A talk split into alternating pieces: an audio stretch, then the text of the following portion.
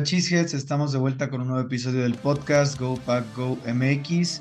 Después de una semana de ausencia, de antemano pido nuevamente una disculpa por fallar la semana pasada.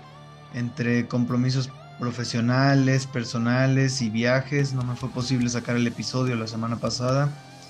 Pero estamos aquí nuevamente esta semana para hablar de nuestros Packers. Y siendo muy honesto con ustedes, otra vez vamos a improvisar un poco. Bueno, este episodio está un poco más más preparado que el anterior, pero este tampoco va, vamos a tener una previa muy, muy profunda del próximo partido contra em, los Panthers. Eh, vamos a hacer algo cortos en ese análisis previo. Em, spoiler del episodio, creo que vamos a ganar y no vamos a ganar con tantas dificultades. Pero vamos a comenzar hoy platicando sobre la derrota contra los Bucaneros en Lambeau Field el domingo pasado. Y bueno, es que este es el tema de la semana totalmente, porque después de dos grandes victorias contra equipos de playoff como eh, los Leones de Detroit y los Jefes de Kansas City, em, pues los ánimos estaban muy altos, las expectativas estaban muy arriba y, con un, calendario en teoría sencillo, ¿no? Con cinco juegos ganables, pues ya llevamos dos perdidos al hilo, ¿no? Y volvemos a la realidad, donde este equipo, pues es un equipo muy inconsistente, muy joven y muy eh, eh, falta de, de, mm, pues, constancia, eh, digno de, de, de, un equipo pues lleno de muchos jugadores jóvenes.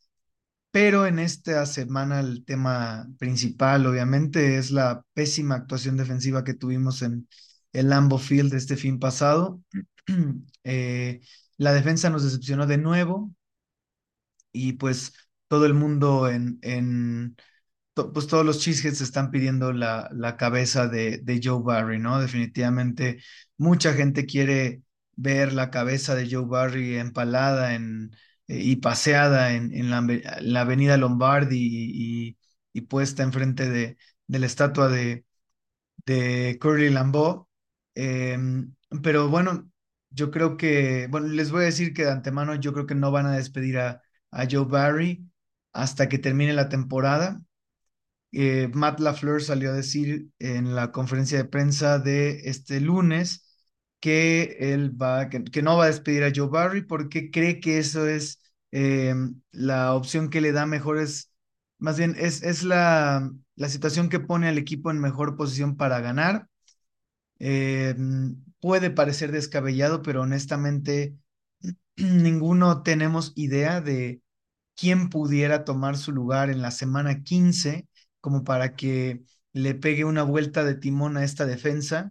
Eh, si bien Joe Barry viene de una de las peores actuaciones de su época, eh, yo creo que en la temporada ha habido actuaciones decentes, así que yo creo que eso es lo que piensa eh, Matt LaFleur al mantener a Barry en el equipo con solo tres juegos en la temporada para pues intentar pasar a playoffs, ¿no? Eh, intercambiaba tweets con Mauro Jiménez, nuestro compañero que le mandamos saludos, este, y él dice que pues si Barry está en el equipo es ya nos podemos olvidar de los playoffs. Yo difiero, o sea, no por Barry vamos a pasar a playoffs, pero pues este equipo que ya tiene dos años, bueno, tres años en un sistema que pues no se ve que lo domine por completo, pero eh, ha tenido juegos donde se ha visto una buena actuación en este sistema con este coordinador defensivo. Creo que se puede repetir, lo cual le puede dar a los Packers una buena oportunidad de, em, pues de colarse a playoff. Eh, ¿Por qué es importante colarse a playoff? Preguntarán.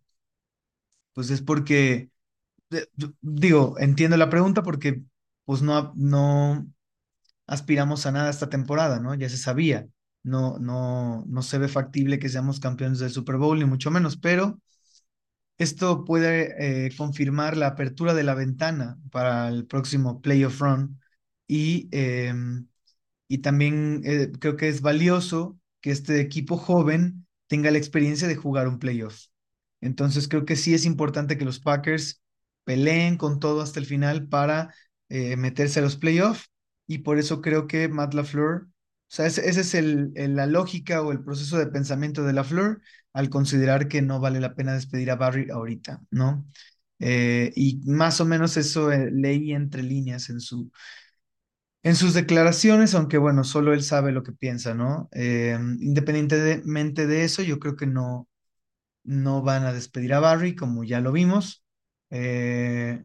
tendría que pasar un absoluto desastre en Lambeau Field el próximo domingo, donde Carolina te, te, em, te meta 400 yardas, este, 30 puntos, eh, pase rating perfecto de Bryce Young, quién sabe, ¿no? O sea, vaya, cosas locas como lo que vimos el domingo pasado, pues ya, ya han sucedido, pero esta vez creo que este es un equipo todavía inferior, más inferior que, que Tampa, con una ofensiva mucho más deficiente, con un coreback peor y este con armas ofensivas peores, o sea, no hay un Mike Evans y un Chris Godwin en, en Carolina. Entonces yo no veo que venga un desastre este domingo que haga que despidan a Joe Barry. En serio, creo que vamos a tener Joe Barry de aquí al final de temporada y de ahí se verá.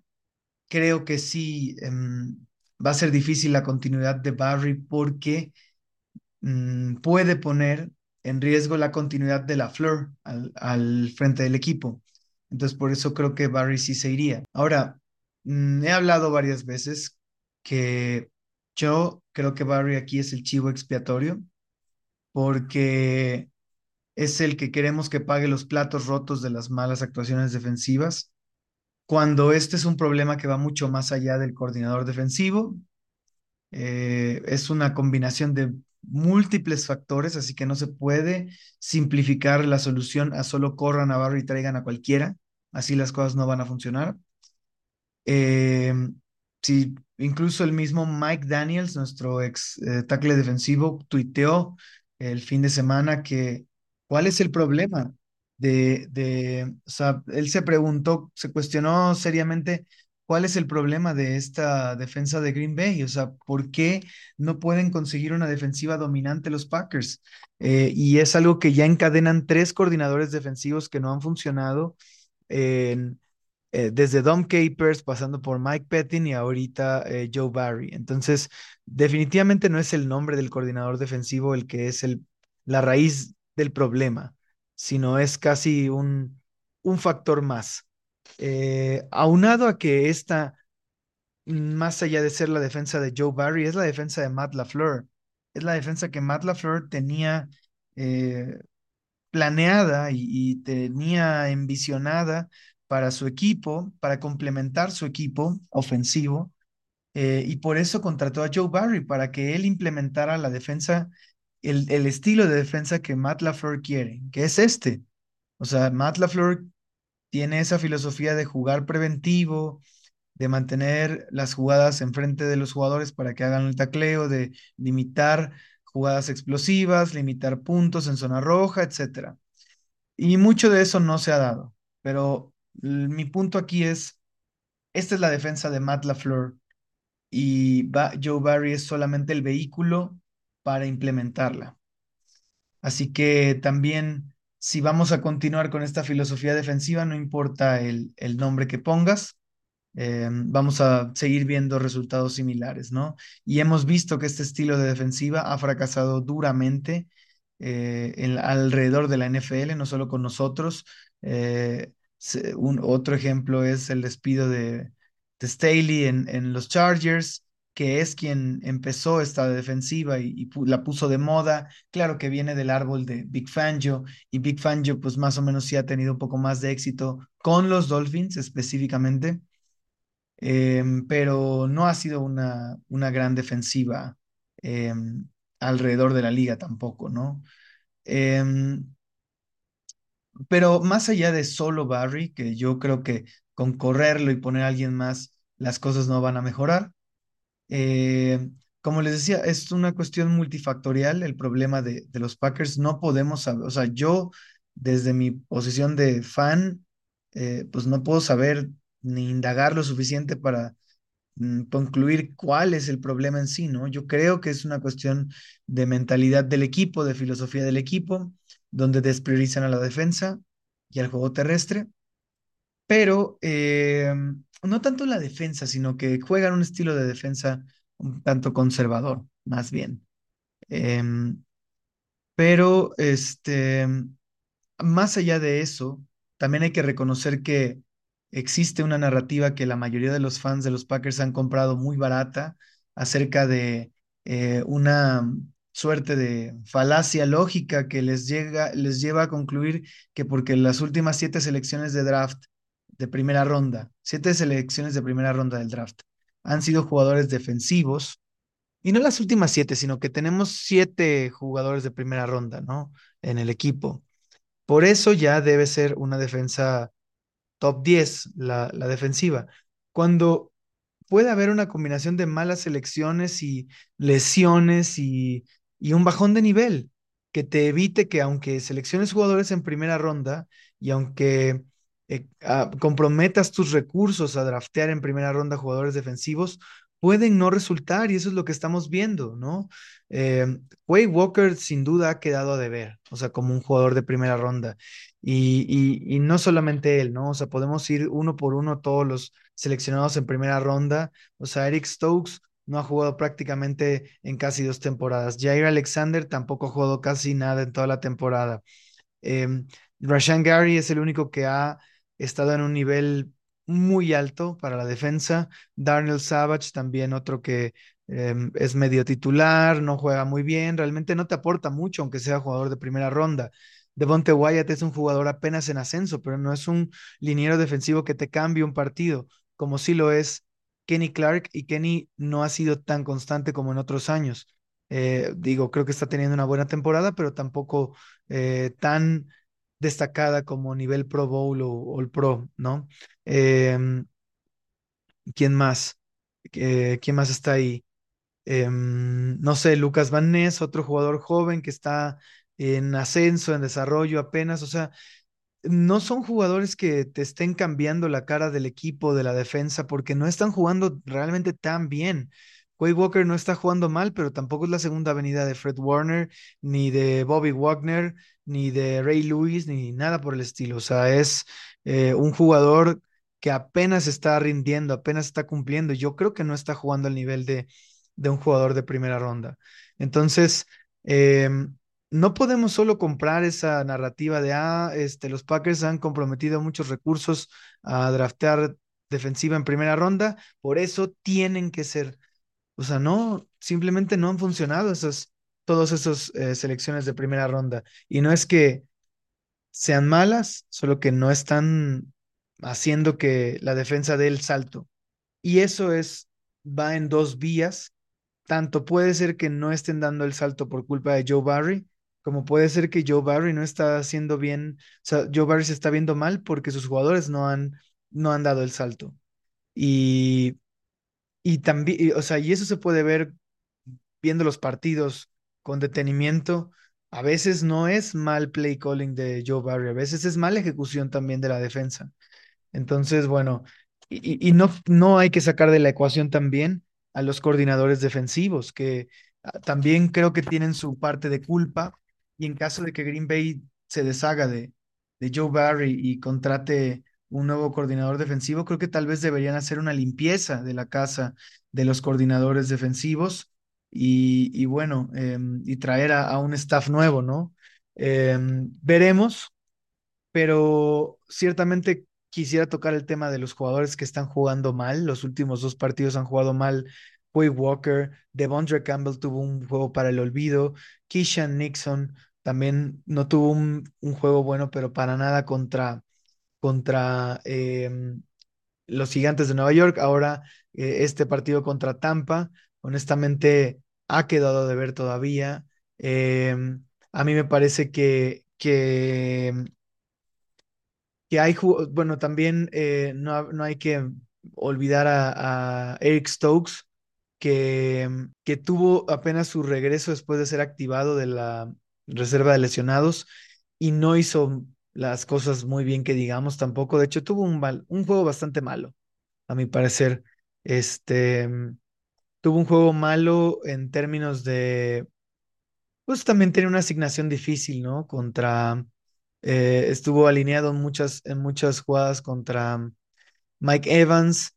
No fue directamente su culpa el touchdown que, que permitió, que, bueno, que anotó Evans, eh, pero en cuatro targets que, buscaron el lugar de Eric Stokes, eh, los cuatro completaron, permitió un rating de pasador de 158, eh, básicamente el rating perfecto, ¿no? Este, para 67 yardas, ¿no? Le completaron, o sea, fue un mal juego de, de Eric Stokes por mucho, pero tanto Corey Valentine como Carrington Valentine no se quedan atrás.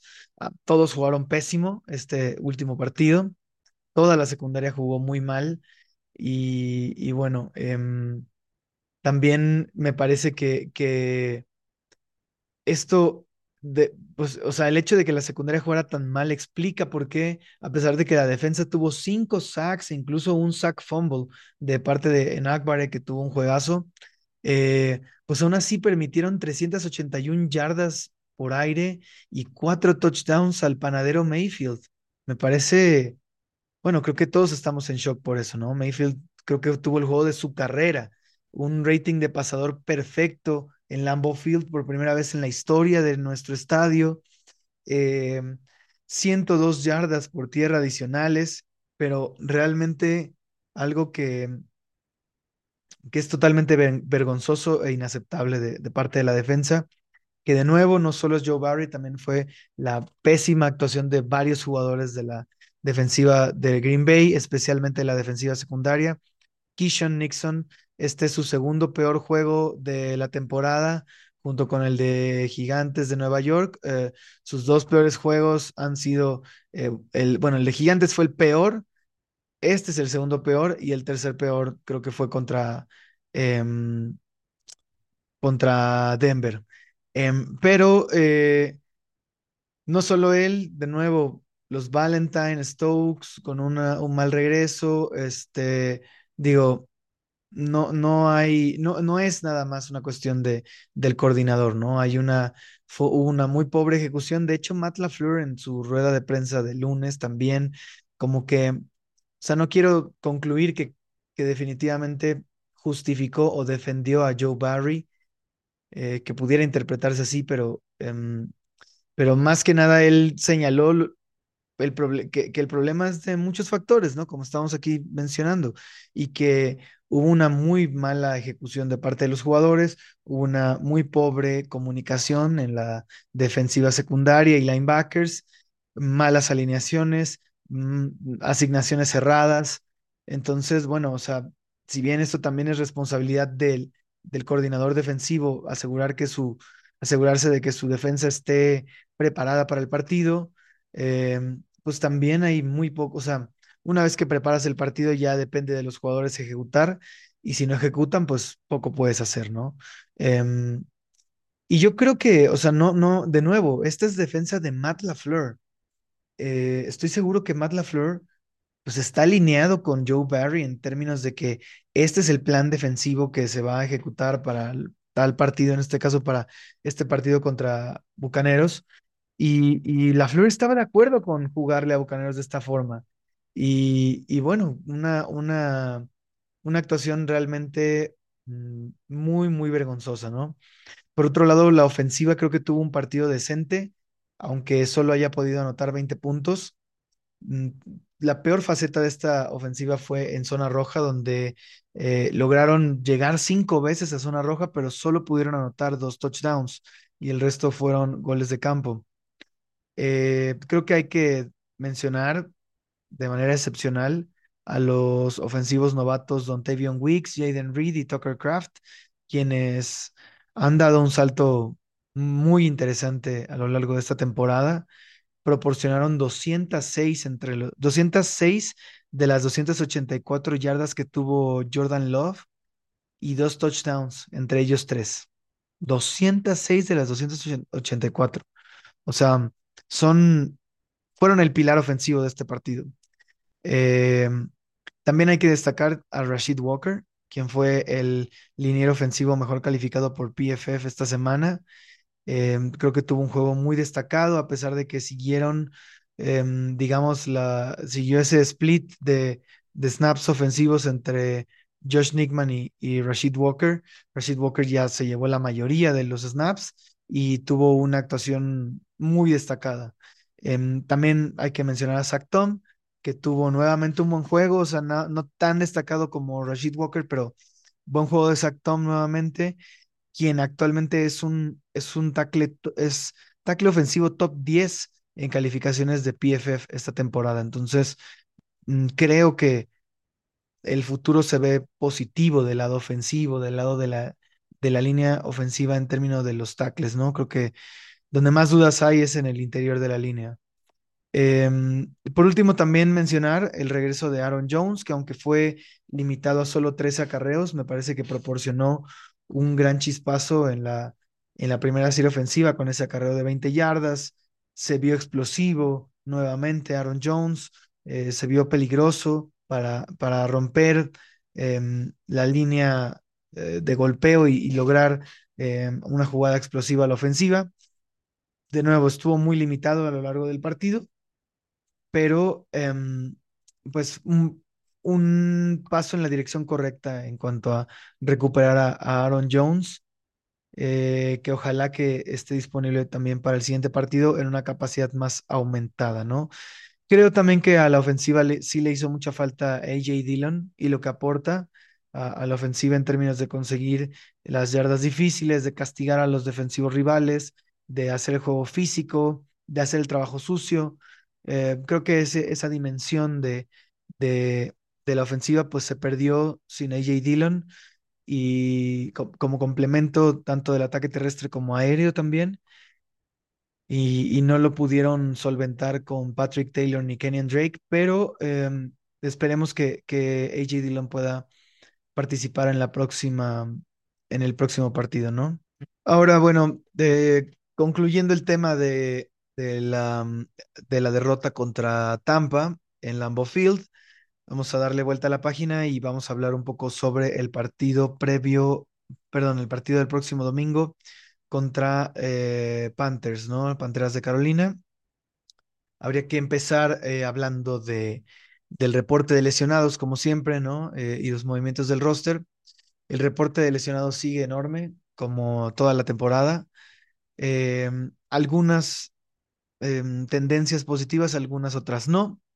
Jair Alexander fue un participante limitado en la práctica de hoy.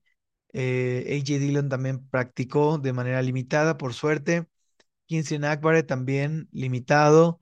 Aaron Jones limitado. Jonathan Owens limitado por problema de rodilla. Em, TJ Slayton limitado. Luke Tenuta, que está ya en su ventana para regresar al roster de, desde la reserva de lesionados.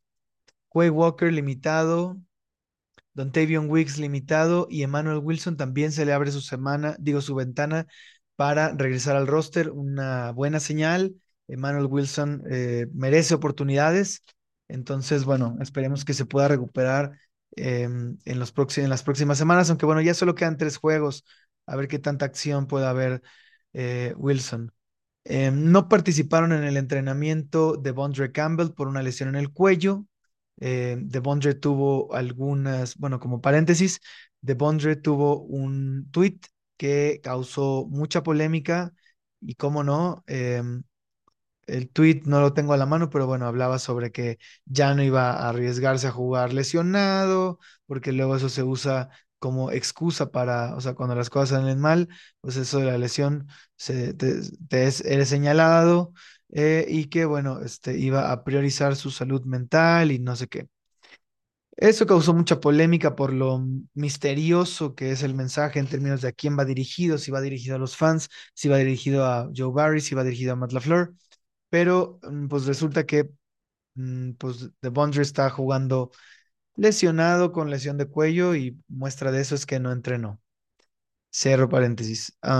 tampoco entrenó Elton Jenkins, no entrenó Jaden Reed, no entrenó Darnell Savage y no entrenó Christian Watson nuevamente, ¿no? El regreso de Watson se ve todavía, em, pues no sé si lejano, pero improbable para esta semana. ahora, también del lado de Carolina, eh, pues hay una lista de lesionados considerablemente larga. Em, nombres destacados ahí, Brian Burns, que no participó por enfermedad. No suena que eso lo vaya a alejar del partido, pero bueno, enfermedad de Brian Burns. Yetur Gross Matos, el otro linebacker externo, también tampoco participó por una lesión de rodilla. Eso habría que darle seguimiento. Marquis Haynes Sr., el otro linebacker externo, tampoco participó por lesión en la espalda más enfermedad. Seguimiento ahí también. Troy Hill, el corner eh, slot, eh, tuvo descanso de veterano. Taylor Moton, el, el tackle, está también con descanso de, veterano. David Sharp, eh, limitado con enfermedad. Y ya está, ¿no? De ahí en fuera creo que los demás, o sea, el resto de jugadores que no entrenaron, pues son muy viables su participación, ¿no? Xavier Woods, un, un nombre importante ahí que hoy entrenó limitado, pero pues no dudo que vaya a estar en, eh, activado en el juego, ¿no? Contra Green Bay.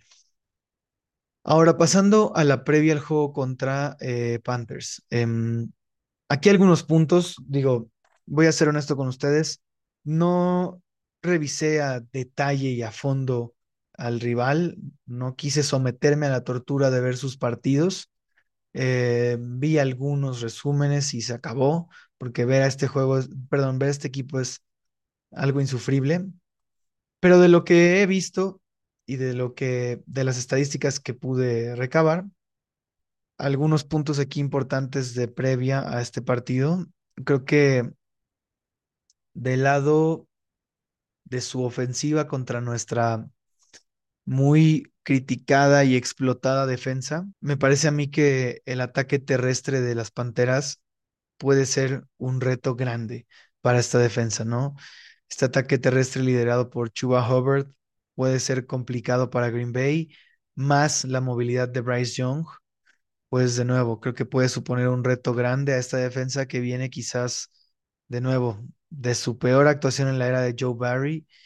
Em, veremos si, si Joe Barry y esta defensa pueden tener un rebote positivo ante este rival que en el papel sí considero bastante inferior a nuestra defensa. Creo que la línea ofensiva de Carolina es de las peores cinco de toda la liga. Mm, mm, esto también sustentado en calificaciones de PFF y producto de la cantidad grande de lesiones que tuvieron en la línea ofensiva los, pues, las Panteras de Carolina. Eh, yo creo que nuestro pass rush debe aprovechar eso para generar mucha presión a Bryce Young y, forzarlo a cometer errores y capturarlo pero debe hacerlo aprendiendo de los errores cometidos en el pasado, específicamente en el juego contra Nueva York, donde De Vito les los hizo pedazos con sus piernas, porque eh, la línea defensiva pues perdía la integridad de su carril al momento de presionar, generaban, se generaban huecos que De Vito explotó corriendo y lo mismo podría hacer Bryce Young sin problema. Entonces creo que los Packers deben ser muy disciplinados con su, em, con, eh, al defender los carriles de la línea eh, de golpeo y generar presión colapsando la bolsa de, protección de Bryce Young en vez de, de em, pues pasarse en el, en el rush y, abrir un carril para que Bryce Young te lo explote, ¿no? Eh, la ofensiva de Carolina tiene un déficit de menos 6 en cuanto a turnovers, así que esta, esta ofensiva pierde el ovoide mucho, no lo cuida. nuestra defensa necesita intentar eh, ver la oportunidad de, de, robar el ovoide, como lo hicieron contra Tampa en ese sack fumble, pero también con intercepciones necesitan conseguir que Bryce Young se equivoque, cosa que no hicieron contra DeVito ni contra Mayfield. Pero, em, pues yo creo que, de nuevo, este déficit de menos 6 habla por sí mismo y, y los Packers necesitan ejecutar y planear bien para mm, conseguir robarle el ovoide a esta ofensiva de Carolina. Por otro lado, su líder receptor es Adam Thielen, un viejo conocido de los Packers que honestamente sin Jair Alexander y con lo mal que se ha visto esta secundaria, con los Valentine y Stokes que no tuvo un buen regreso, eh, pues podría suponer un problema Adam Thielen, esta defensa secundaria.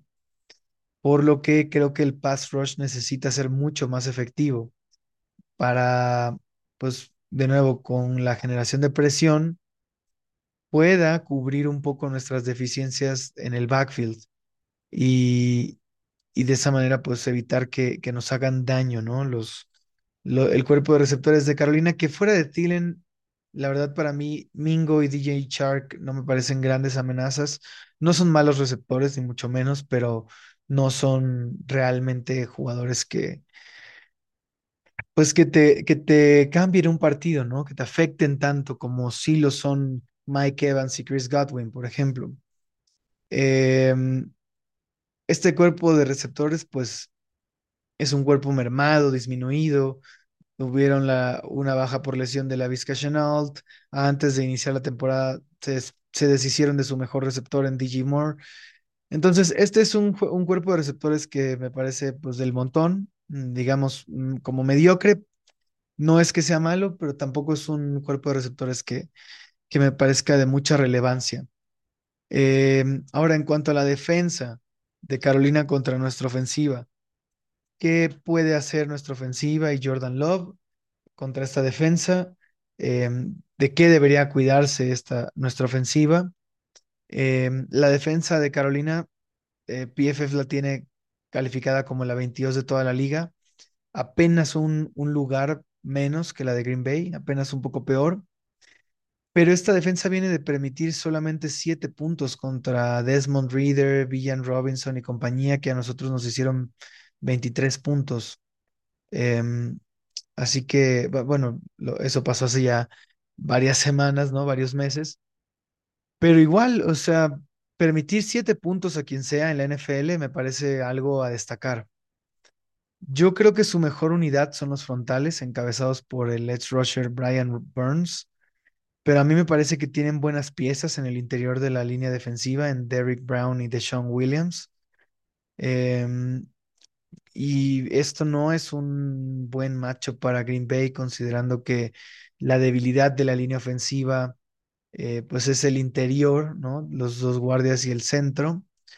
Aunque yo creo que últimamente han estado haciendo un buen trabajo, eh, sobre todo contra líneas defensivas un poco más difíciles, ¿no? O sea, contra los, los Lions hicieron buen trabajo, contra los Chiefs hicieron buen trabajo. Me parece que eh, Sean Ryan y John Runyan no tuvieron un mal juego ahorita contra, contra Tampa, eh, con un rival delicado, ¿no? Con un Vita Vea que, que no se ve al 100, pero bueno, estaba de regreso y, y es, es un reto, ¿no? Entonces yo creo que esta, eh, este matchup no es muy favorable para Green Bay en, en cuanto al interior de la línea, pero eh, yo creo que eh, lo más complicado va a ser el, el bloqueo de carrera de nuestra línea ofensiva interior, ¿no?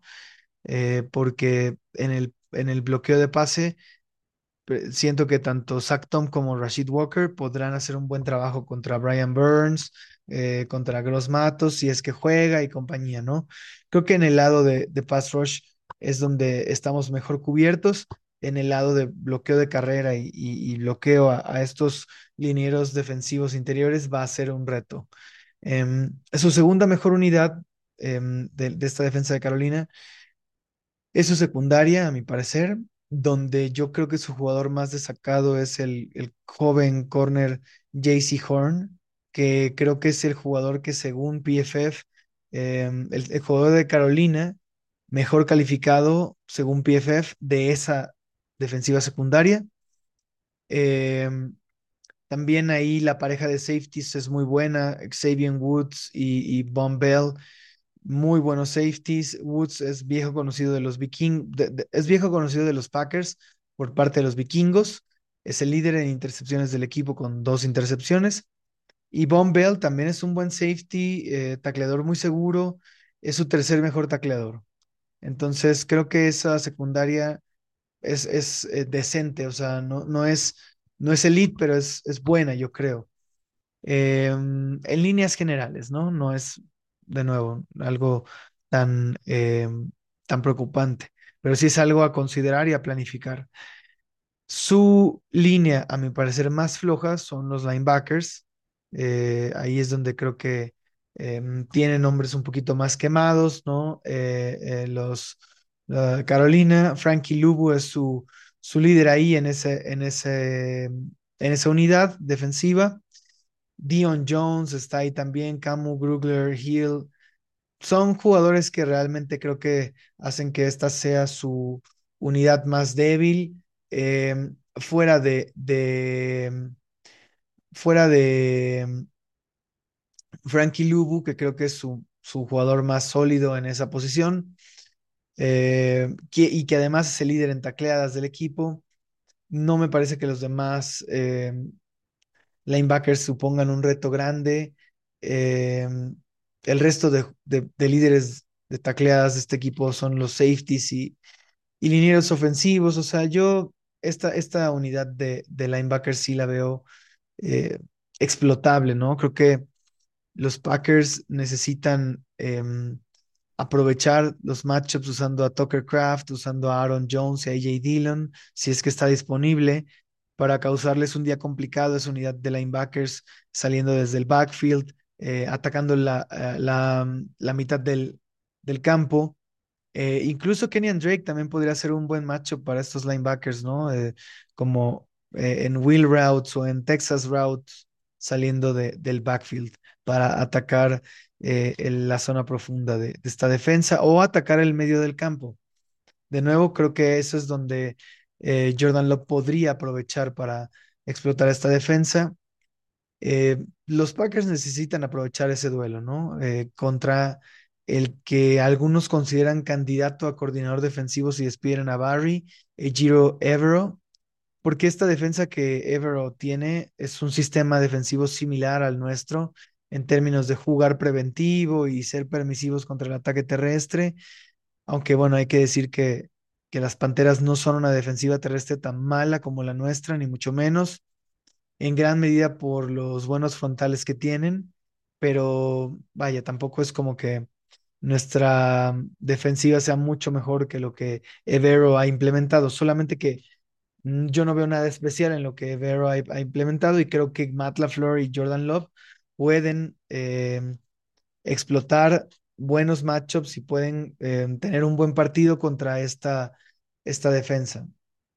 Por eso a mí me parece que los Packers, mmm, yo, yo anticipo que, que van a salir con un plan de juego muy pass happy, o sea, muy aéreo, a pesar de, habrá que ver las condiciones climáticas, ¿no? Si hay una nevada muy fuerte o algo así, que, que no he visto nada al respecto, pero si hay un clima algo adverso para eh, pas pasar el, el, ovoide, pues tal vez haya algo distinto, pero yo anticipo que si el clima es eh, decente para ello, van a salir con un juego, basándose en el juego aéreo, aprovechando posibles espacios de la defensiva de zona de las Panteras, sobre todo intentando conseguir yardas después de la recepción, tal vez pases algo cortos y, darle la oportunidad a los a los playmakers de, de, Green Bay de tratar de romper a una tacleada o quitarse un jugador, conseguir yardas, ¿no? Después de la recepción, eh, más que, que, intentar bombazos.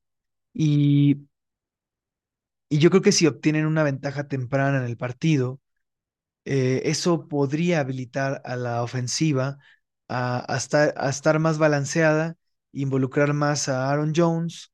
Eh, esperemos que, que, Aaron Jones esté un poco más recuperado. También si está disponible AJ Dillon, pues involucrarlo más como este cerrador que puede ser en la segunda mitad de AJ Dillon.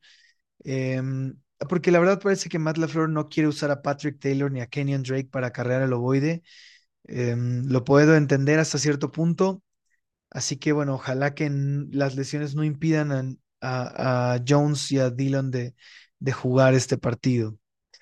Eh, por último, quiero hacer mención de los matchups clave que veo para, para este juego, haciendo un resumen rápido y breve. Eh, como ya decía, Chuba Hubbard y Bryce Young contra la defensa terrestre es un matchup a seguir muy importante. A mí me parece que es algo eh, que pudiera mmm, que pudiera poner la balanza a favor de, de, Carolina, ¿no? De las pocas cosas que creo que podría hacer. Por eso ahí Kenny Clark y es clave para, bueno, para eh, defender esta apertura de, de, huecos en la línea de golpeo. Y también eh, podría usar a, a Quay Walker de, espía para eh, Bryce Young. Creo que sería una buena idea. Ahora, del otro lado del ovoide, eh, me gusta el matchup de Dontavion Wicks y, y o Romeo Dobbs contra JC Hearn. Como les decía, Hearn es el mejor eh, corner que tiene Carolina en este momento. Yo no sé si Jordan Love va a evitar tirar a su lado, pero, eh, pero bueno, sería interesante ver cómo defiende eh, Hearn a, Dobbs y a, y a Dontavion Wicks, que está en una muy buena racha. Em, también manteniéndonos de ese lado, la, el, el, el matchup entre Jaden Reed y Troy Hill, que es lo más seguro. Eh, lo más seguro que Troy Hill juegue y cubra a Jaden Reed es interesante. Juventud contra experiencia. Sabemos que la NFL es un juego de, de jugadores jóvenes, así que veremos si eso mm, se refleja en este matchup contra, entre Troy Hill y, y Jaden Reed, ¿no? Em, por último, otro matchup clave que hay que destacar, y creo que es de lo más relevante, es ese duelo de trincheras entre, To- entre Zach Tom y eh, Rashid Walker contra el cazacabezas Brian Burns, ¿no? Porque la verdad es que Brian Burns sí está al menos dos niveles arriba del resto de pass rushers, arriba de, de Gross Matos, arriba de Haynes, eh, Sr. Entonces, creo que Burns es, debe ser el foco en la protección de pase para evitar que te, que te rompa el plan de juego, que se apodere del juego Brian Burns, que no ha hecho en toda la temporada, la verdad, eh, y espero que no lo haga con nosotros, pero eh, pues bueno, o sea, yo creo que, que la cuestión aquí sí es importante mantener a, a, a Brian Burns bajo control, lo cual es más fácil decirlo que hacerlo, pero bueno, esa es la, la expectativa dentro de este matchup, ¿no? Cerrando ya esta previa, eh, mi predicción del marcador, como les decía en el spoiler de eh, la intro del podcast, yo creo que los Packers van a ganar este juego y, y lo van a ganar mm, por un margen tal vez cómodo. Yo no sé si el flujo del partido vaya a ser tranquilo o vaya a ser este, pues muy estimulante o muy emocionante. Seguro que sí, porque son nuestros Packers, pero eh, me, refiero a desde el punto de vista del resto del NFL, puede ser un juego eh, tal vez como peleado, pero que en el marcador creo que los Packers se lo van a llevar y sin tanta, sin tanta bronca, ¿no? Em, Packers 24, Panthers 10. Ese es mi, mi, eh, mi predicción de este partido. Y creo que puede darse así el partido porque, como les decía, aunque vaya a ser un juego peleado y tal, y, tal vez en cuanto a yardas estén los números similares, en cuanto a primeros y dieces, los números estén similares, creo que lo que va a ser la clave aquí son errores de Carolina que pudieran generar en puntos para Green Bay y por eso eh, digamos que la diferencia del marcador va a ser más grande que la diferencia tal vez en estadísticas, ¿no? Y bueno, muchas gracias Cheeseheads por escuchar este episodio, espero que haya sido de su agrado. Por favor, compartan el contenido en sus redes sociales con amigos, familiares y más fans de la NFL y sigan nuestras redes sociales en arroba GoPackGoMX y Packers-MX, tanto en X o Twitter como Instagram para mantenerlos informados con todas las actualizaciones de nuestros Packers. Y también no se olviden que los esperamos este domingo en Wingstop Condesa en Ciudad de México, donde estarán transmitiendo el partido. Y bueno, Cheeseheads, hasta el próximo episodio. Go Pack Go.